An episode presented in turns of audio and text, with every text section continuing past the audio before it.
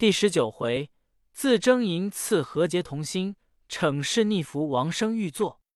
诗曰：荣华富贵马头尘，怪事痴儿苦认真。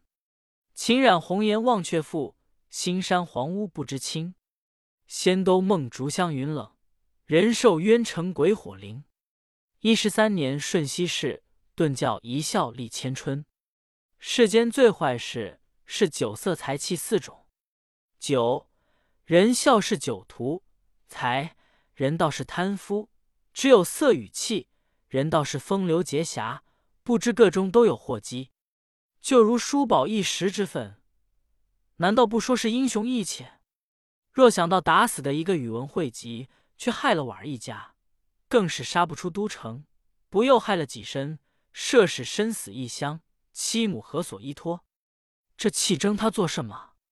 至于女色，一时兴起，不顾名分，中间惹出祸来，虽免得一时丧身失位，弄到骑虎之事，把悖逆之事都做了，遗臭千秋，也终不免国破身亡之祸，也只是医者之错。且不说叔宝归家之事，再说太子杨广，他既谋了哥哥杨勇东宫之位，又逼去了一个李渊，还怕的一个母亲独孤娘娘。不料册立东宫之后，皇后随即崩了，把平日装饰的那一段不好奢侈、不近女色的光景都按捺不住。况且隋文帝也亏得独孤皇后身死，没人拘束，宠幸了宣华陈夫人、荣华蔡夫人，把朝政渐渐丢与太子，所以越得相议了。到仁寿四年，文帝已在六旬之外了，经不得这两把斧头。虽然快乐，毕竟损耗精神，勉强支撑，终是将晓的月光，半溪的露水，那经得十分熬炼。四月间已成病了，因令杨素营见人寿宫，却不在长安大内，在仁寿宫养病，到七月病势渐重。尚书左仆射杨素，他是勋臣；礼部尚书柳树，他是驸马；还有黄门侍郎袁岩。是近臣，三个人宿阁中。太子广素于大宝寝宫中，常入宫门问候。一日清晨入宫，恰好宣华夫人在那里吊药与文帝吃。太子看见宣华，慌忙下拜。夫人回避不及，只得答拜。拜罢，夫人依旧将药调了，拿到龙床边，奉与文帝不提。却说太子当初要谋东宫。求宣华在文帝面前帮衬，曾送他金珠宝物。宣华虽曾收受，但两边从未曾见面。到这时同在宫中侍疾，便也不相避忌。右陈夫人举止风流，态度娴雅，正是肌如玉琢还疏腻，色似花妖更让颜。语处音声娇欲滴，行来若流影翩跹。况她是金枝玉叶。锦绣从中生长，说不尽他的风致。太子见了，早已魂消魄散，如何经得住一枪浴火？立在旁边不转珠的偷眼细看，但在父皇之前，终不敢放肆。不期一日，又问即入宫，远远望见一丽人独自缓步雍容而来，不带一个宫女。太子举头一看，却是陈夫人，她是要更衣出宫。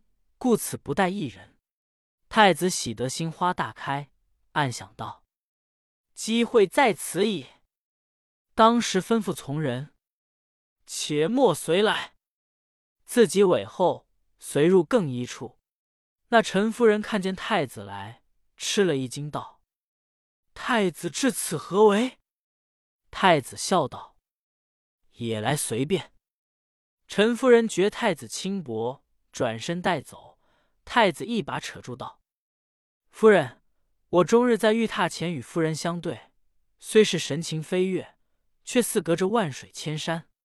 今幸得便，望夫人赐我片刻之间，为我平生之愿。”夫人道：“太子，我已托体圣上，民分攸关，岂可如此？”太子道：“夫人如何这般认真？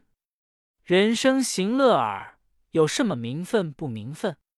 此时真一刻千金之会也。”夫人道：“这段不可。”极力推拒，太子如何肯放？笑道：“大凡识时务者，忽为俊杰。夫人不见父皇的光景吗？如何尚自执迷？恐今日不肯做人情，到明日便做人情时，却迟了。”口里说着，眼睛里看着，脸儿笑着，将身子只管挨将上来。夫人体弱力微，太子是男人力大。正在不可解脱之时，只听得宫中一片传呼道：“圣上宣陈夫人。”此时太子知道留他不住，只得放手道：“不敢相强，且待后期。”夫人喜得脱身，早已衣衫皆皱，神色惊惶。太子只得出宫去了。陈夫人稍似喘息凝定，入宫，知是文帝朦胧睡醒，从他索要耳。不敢迟延，只得忙忙走进宫来。不期头上一股金钗被连钩抓下，刚落在一个金盆上，的一声响，将文帝惊醒。开眼看时，只见夫人立在玉榻前，有慌张的模样。文帝问道：“你为何这等惊慌？”夫人着了忙，一时答应不出，只得低了头去拾金钗。文帝又问道：“朕问你。”为何不答应？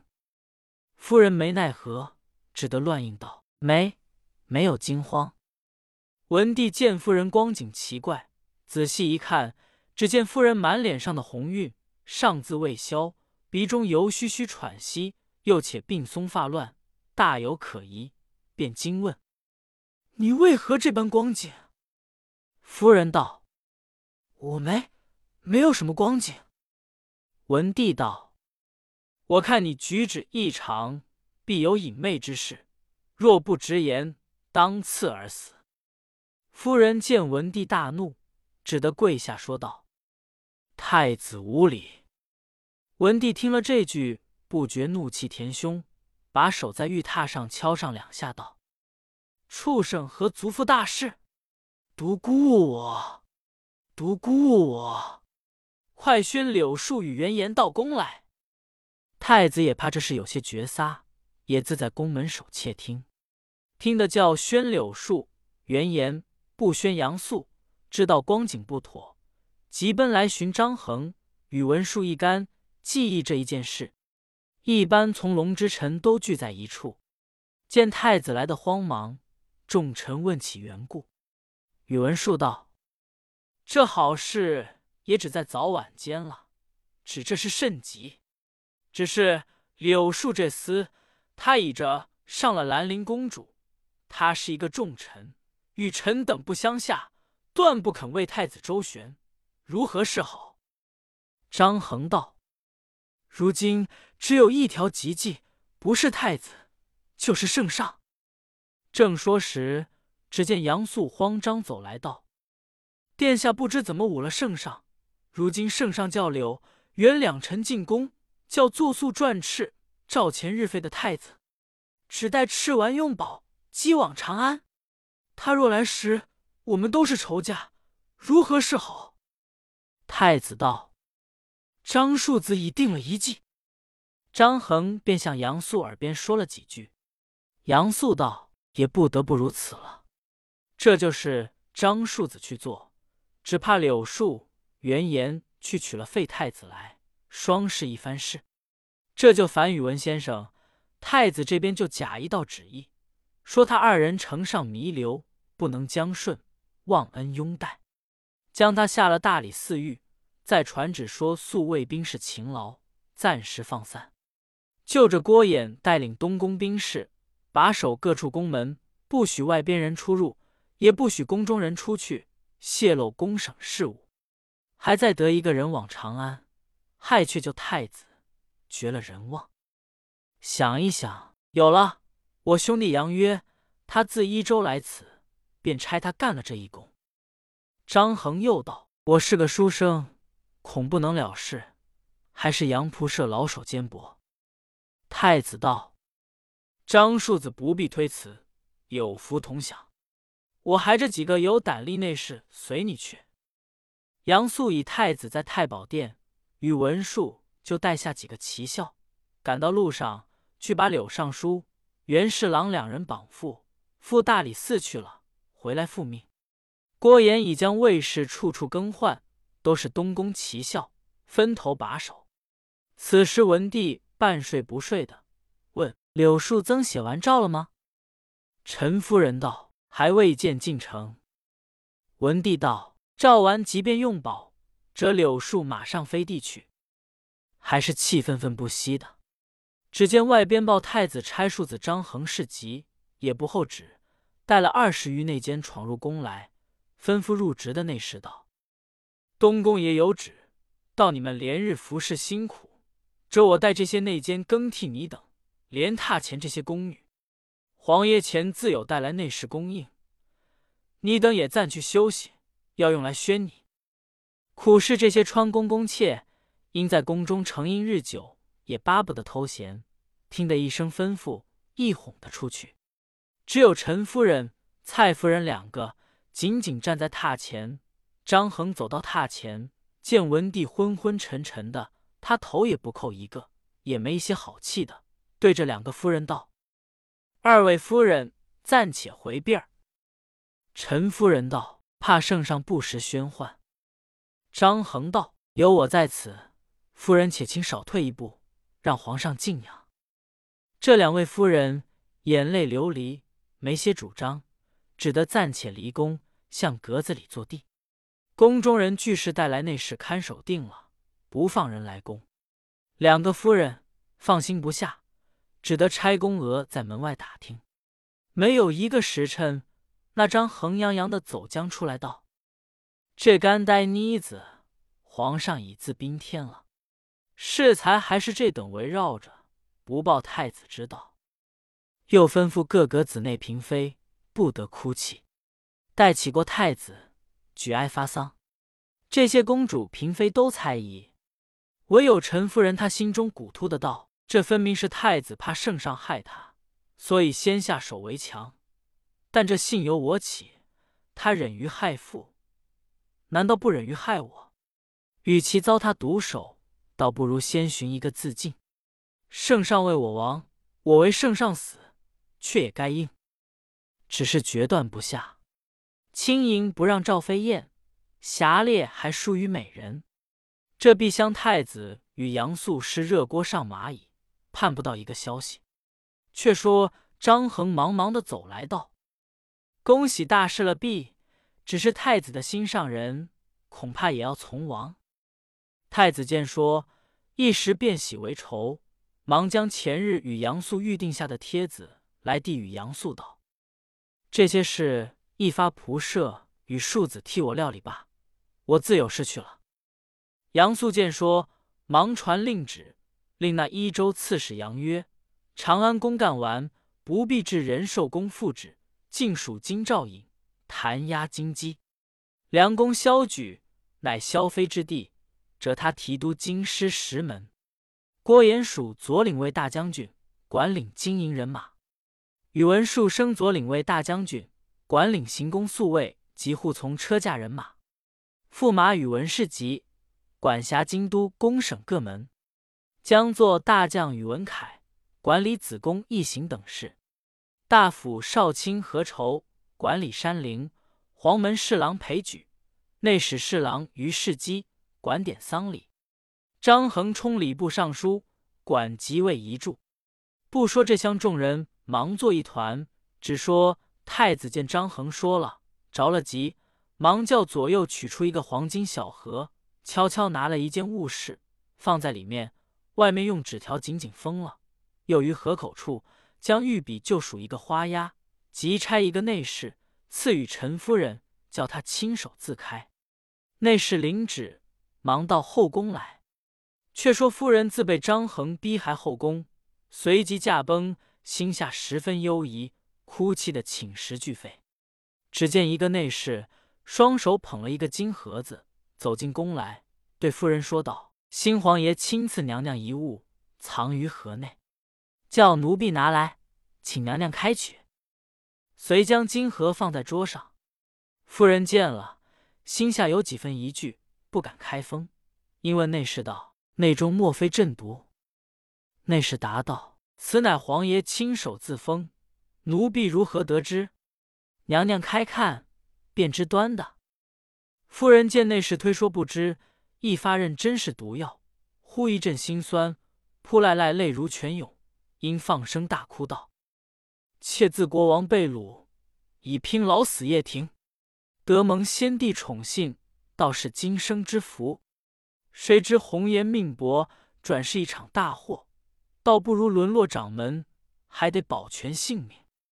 一头说，一头哭，又说道：“妾蒙先帝厚恩，今日便从死地下，亦所甘心。早上之事，我但回避，并不曾伤处于他，奈何就突然赐死？”道罢又哭，众工人都认作毒药，也一齐哭将起来。内侍见大家哭作一团。恐怕做出事来，忙催促道：“娘娘哭也无益，请开了河，奴婢好去复旨。”夫人被催不过，只得恨一声道：“何其今日死于非命！”遂拭泪将黄蜂扯去，把金盒盖轻轻揭开，仔细一看，那里是毒药，却是几个五彩制成同心结子。众工人看见，一齐欢笑起来。说：“娘娘万千之喜，得免死矣。”夫人见非鸩毒，心下安然；又见是同心结子，知太子不能忘情，转又样样不乐，也不来取结子，也不谢恩，竟回转身坐于床上沉吟不语。内侍催逼道：“皇爷等久，奴婢要去回旨，娘娘快谢恩收了。”夫人只是低头不作一声，众工人劝道：“娘娘差了，早间因一时任性，抵触皇爷，致生惶祸。今日皇爷一些不恼，转赐娘娘同心结子，已是百分侥幸，为何还做这般模样？那时惹得皇爷动起怒来，娘娘只怕又要像方才哭了，何不快快谢恩？”左右催促的夫人无奈何，只得叹一口气道：“终垢之羞，我知难免。”强起身来，把同心结子取出，放在桌上，对着金盒儿拜了几拜，依旧到床上去坐了。内侍见取了结子，便捧着空盒儿去回旨，不提。陈夫人虽受了结子，心中只是闷闷不乐，坐了一回，便倒身在床上去睡。众工人不好，只管劝他。又恐怕太子驾临，大家悄悄的在宫中收拾。金鼎内烧了些龙涎雀脑，宝阁中张起那翠幕珠帘。不多时，日色西沉，碧天上早涌出一轮明月。只见太子私自带几个工人，提着一对素纱灯笼，悄悄的来会夫人。工人看见太子驾到，慌忙跑到床边报与夫人。夫人因心中懊恼，不觉昏昏睡去。忽被众工人唤醒，说道：“驾到了，快去迎接。”夫人朦朦胧胧，尚不肯就走，早被几个工人扶的扶，拽的拽，将他搀出宫来迎驾。才走到阶下，太子早已立在殿上。夫人望见，心中又羞又恼，然到了这个地位，怎敢抗拒？只得俯伏在地，低低呼了一声：“万岁。”太子慌忙搀了起来，是叶太子就在夫人阁中歇宿，说甚请山极快，且自与游云。七月丁未，文皇宴驾，至假银诸事已定。次日，杨素辅佐太子衰牒，在子宫前举哀发丧，群臣都衰牒，葛一班次入陵。然后太子吉服，拜告天地祖宗，换冕服即位。群臣都也换了朝服入贺，只是太子将生御座时，也不知是喜极，也不知是慌极，还不知有愧于心，有所不安。走到座前，不觉精神惶悚了，手足慌忙。那御座又甚高，才跨上一只脚，要上去，不期被阶下一位进鞭三响，心虚之际着了一惊，把捉不定，那双脚早踏了下来，几乎跌倒。众工人连忙上前搀住，就要趁势扶他上去。也是天地有灵，鬼神共愤，太子脚才上去，不知不觉，忽然又踏将下来。杨素在殿前看见光景不雅，只得自走上去。他虽然老迈，终是武将出身，有些力量，分开左右，只消一只手，便轻轻的把太子掖上玉座，急走下殿来，率领百官山呼朝拜。正是莫言人事宜奸鬼，毕竟天心厌不人。总有十年天子份，也应三倍鬼神嗔。随主在龙座上坐了半晌，神情方才稍定。